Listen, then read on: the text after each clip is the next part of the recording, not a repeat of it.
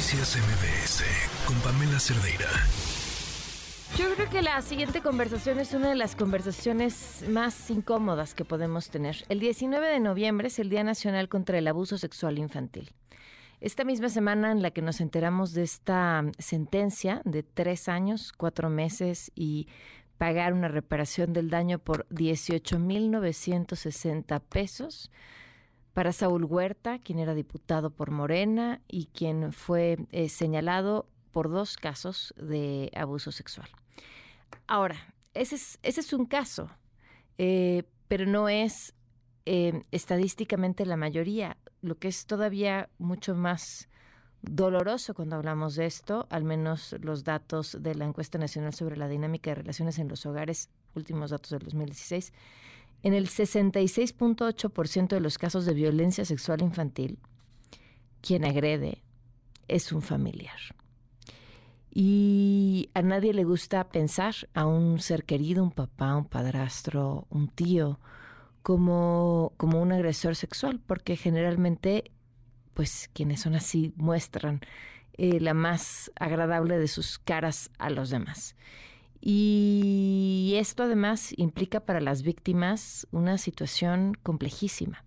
No solamente ser víctima de un abuso sexual es ya una situación compleja, sino que pasa cuando esa persona representa a lo mejor el sostén de tu hogar, eh, o hay además una relación de, de, cariño fraternal porque porque es el tío tan buena onda, es el, en fin. Todo esto lo hace sumamente complejo. Nos acompaña en la línea María Antonieta Flores Astorga, ella es escritora, periodista y activista. ¿Cómo estás, María Antonieta? Buenas tardes. Pamela, muy bien, muy, muy, muy buenas tardes a todo el auditorio y aquí estoy a sus, órdenes. ¿Qué decir en el marco de este día? Pues eh, a propósito de esas personas que fueron sentenciadas, nada más un dato rápido. Se ha comprobado que esas personas salen y vuelven y vuelven a cometerlo. O sea, realmente este, no hemos hecho conciencia de la, la, gravedad de, este, este, delito. Entonces eh, está comprobadísimo porque reinciden y reinciden, vuelven a hacerlo con más niños. Entonces creo que estamos hablando de un tema que es persistente y sobre todo, como lo dices bien, invisibilizado por miles de razones. Y yo quiero nomás decir que es uno de los, la violencia sexual es una de las formas más crueles, más destructivas de vulneración de los derechos humanos. Y esto se agrava con lo que mencionamos, con la impunidad y también con la incapacidad que tiene ya el sistema de justicia para castigar a esas personas. Entonces sí es muy, muy complejo y yo les puedo decir que es más grave de lo que nos imaginamos. A ver, eh, por cierto, que no mencioné, María Antonieta es autora de La Bestia que devora a los niños. Justamente habla de estos temas, abuso sexual infantil, pornografía, delitos sexuales por Internet y las personas que están involucradas en ello. Cuando dices es más grande de lo que imaginamos, ¿a qué te refieres? Me refiero a que efectivamente, en lo dijiste tú, uno de los tres, uno de los factores más graves es que el grueso de todos sigue pasando en familia. El tío, el abuelo, la gente, los cercanos y, crean, eh, sobre todo los niños, los he escuchado, eh, no saben ni de qué están hablando, no saben ni de qué se trata y ellos se dejan ir. O sea, es realmente un engaño, todo es un engaño. Luego la complicidad de los padres cuando se da cuenta la madre o el padre o viceversa, porque también las mujeres están incursionando ya en este tipo de delitos, como en todos. Entonces es, es muy grave. Y, y, y dos, que lo dijiste también, las cifras no son acordes, o sea, si bien la Organización de Cooperación de Desarrollo Económico, la ONDE, dice que registran en México, si tú observas, cada año ellos reiteran o confirman la cifra, ¿no? 5 millones.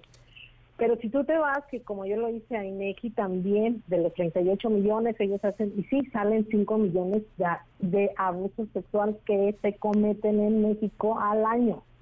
Pero estos esto este, yo me di cuenta que es muy incierto porque la mayoría de los de los de estos crímenes no se, denuncian, entonces no cuentan.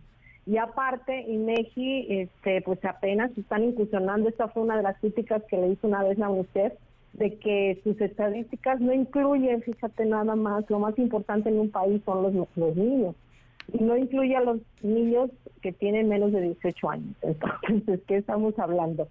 Entonces, eh, eh, realmente en toda América Latina y creo que en el mundo se está recrudeciendo muchísimo y sí creo que es más grave de lo que estamos eh, estamos viendo. viendo.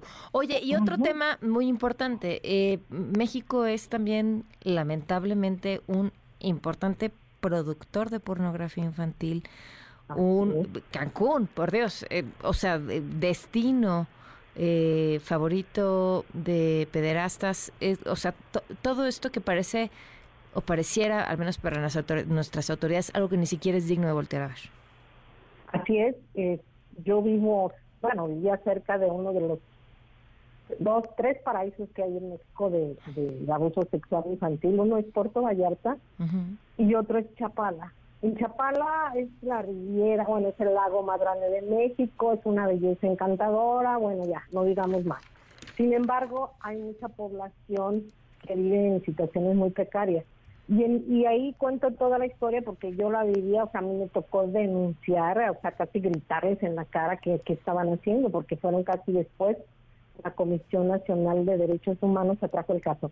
Eh, se trataba de un kinder, donde originalmente pues solo 11 niños, sus padres los llevaron, acudieron a que los trataran y sobre todo a hacer la denuncia.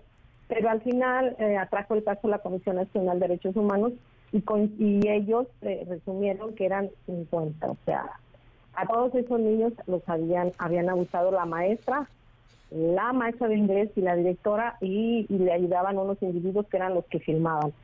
La, la pregunta, y hasta ahorita está en el aire, qué pasó con ese material. Oye, ¿forman parte este, este caso que nos cuentas de este reporte que se hizo que se llamaba Esto es un secreto o esa parte? No, no, esto es, eh, esto no, como que quedó ahí. Todavía le pregunto yo, como ando en muchos foros y conferencias, mucha gente no se enteró, oye. Digo, pero es que esto hubiera parado de pelos a todo el mundo en otro país más, más, mm, pues más informado, ¿no? Y aquí hicimos todo lo posible porque se diera a conocer, sobre todo para motivar que las autoridades, primero, primero, atendieran a los niños, segundo, buscaran a esas mujeres. La señora ni siquiera tiene ficha roja, está huida la directora. Y el material, que es lo más grave, no sabemos a dónde se fue. Por eso sabemos que en México produce mucho material, que ahora se llama material de abuso sexual infantil, según las últimas, así como ahora no podemos decir menores, porque es como decir, oye, tienen menos derechos, no, no, no. Son niños, niñas y adolescentes y ese material no está. Y otra de las cosas, ¿por qué no se están dando, por qué no estamos o no se están dando cuenta enteramente de lo grave por el, eh, por el tema de Internet? Tú sabes que ahorita 21 millones de adolescentes y niños y niños están conectados en México, o sea, la interconexión es maravillosa, en uh y los festeja. Pero bueno, quién de esos padres de esos niños están vigilantes, quién tienen alertas, quién tienen, uh, quiénes están cuidando realmente lo que se está viendo. Entonces, a través de Internet están los pederastas, están al acecho. Se supone que hay más de un millón de, ese tipo de gente que que está vigilante, que está tratando de jalar a los niños y en 10 minutos ya los tienen en sus manos. Eso es brutal, o sea, gran cantidad de ese material es autoproducido. Mucho, el 40, fíjate, el 40% se, se, sobre todo durante la pandemia se descubrió que, que sí es autoproducido. Y aparte, pero también se ve que está atrás alguien, en, la mayoría de los casos, que les está diciendo lo que hagan y que no hagan, que, que se traigan a la, a, la, niña más chiquita, a la hermanita, al hermanito, no, no, no. Es, es terrible. Y eso no se investiga aquí, o sea, no ha habido mucha investigación. Pero en Canadá, donde están detectando ese, todo ese tipo de material, es impresionante el número de páginas que han estado bajando, que no es tan fácil como subirlas, ¿verdad? Las es rápido, pero para bajarlas hay que hacer una serie de indagaciones y demás. Para que Interpol intervenga, se manda a un centro que está en Europa, guau, guau, guau. Entonces está muy difícil y por eso eh, yo siempre insisto cuando me dejan hablar, ahora sí como decía la indígena, si, si me dejan la palabra, es que eh, como no, como para las autoridades está rebasado el tema, está rebasado, o sea, lo mismo lo dice la Procuraduría de Protección de Niños y Adolescentes. En primer lugar, no hay, no hay mucho personal autorizado, capacitado.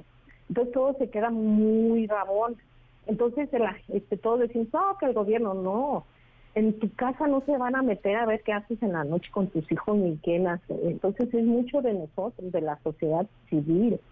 O sea, si nosotros no cuidamos a nuestros hijos, si nosotros no nos preocupamos por ese activo más importante que hay en México, que son los niños, nadie se va a preocupar. Nadie. Yo siempre, no, yo siempre insisto, hay cuestiones que no, no salen. A ver, dime, ¿cómo le hizo Japón para lograr que los niños sean una prioridad nacional, que todo el mundo esté vigilando? ¿Cómo, le hicieron? ¿Cómo le hizo? averiguar, sí.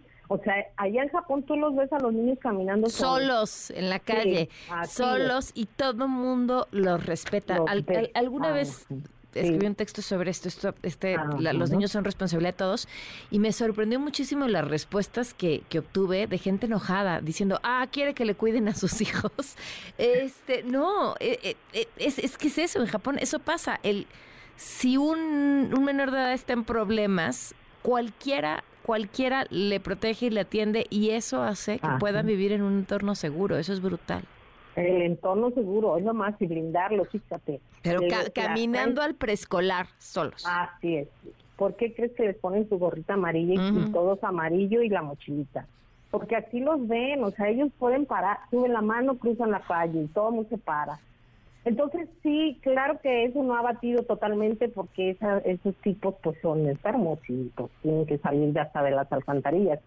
Pero finalmente son es una medida ya de inicio. Y otra medida que vi hace poquito que estuve en Colombia es que tienen una campaña que se llama Ojos en todas partes. Curiosamente, mi libro, si tú lo ves, la portada son ojos. Ojos en todas partes, lo ves, entras a la habitación del hotel y ves ahí el, el, pequeño impreso donde dice estamos vigilando, aquí no se permite el, abuso, no se permite sobre todo la prostitución infantil, guau, guau, y luego te vas con las, con las guías de turista y traen en su playera ojos en todas partes. Entonces creo que nos ha faltado también a alguien así muy comprometido. Yo estuve haciendo casi campaña con una persona que, es muy poderosa a nivel de, pues de que hace dulces y, que hasta esos dulces pues no son tan saludables, ¿verdad? Pues, o sea, que hicieran por un lado eso, pero por otro lado ayudaran. ¿Qué les cuesta poner en alguno de los dulces que consumen esas criaturas esos niños, poner una leyenda, te estamos cuidando, este, fíjate en esto, algo, algo, algo, pero no, no, no, son muy renuentes. Claro. Pues te agradezco mucho, María Antonieta, por no quitar el dedo del renglón y platicar en el marco de este día con nosotros sobre el tema. Muchas gracias. Noticias MBS con Pamela Cerdeira.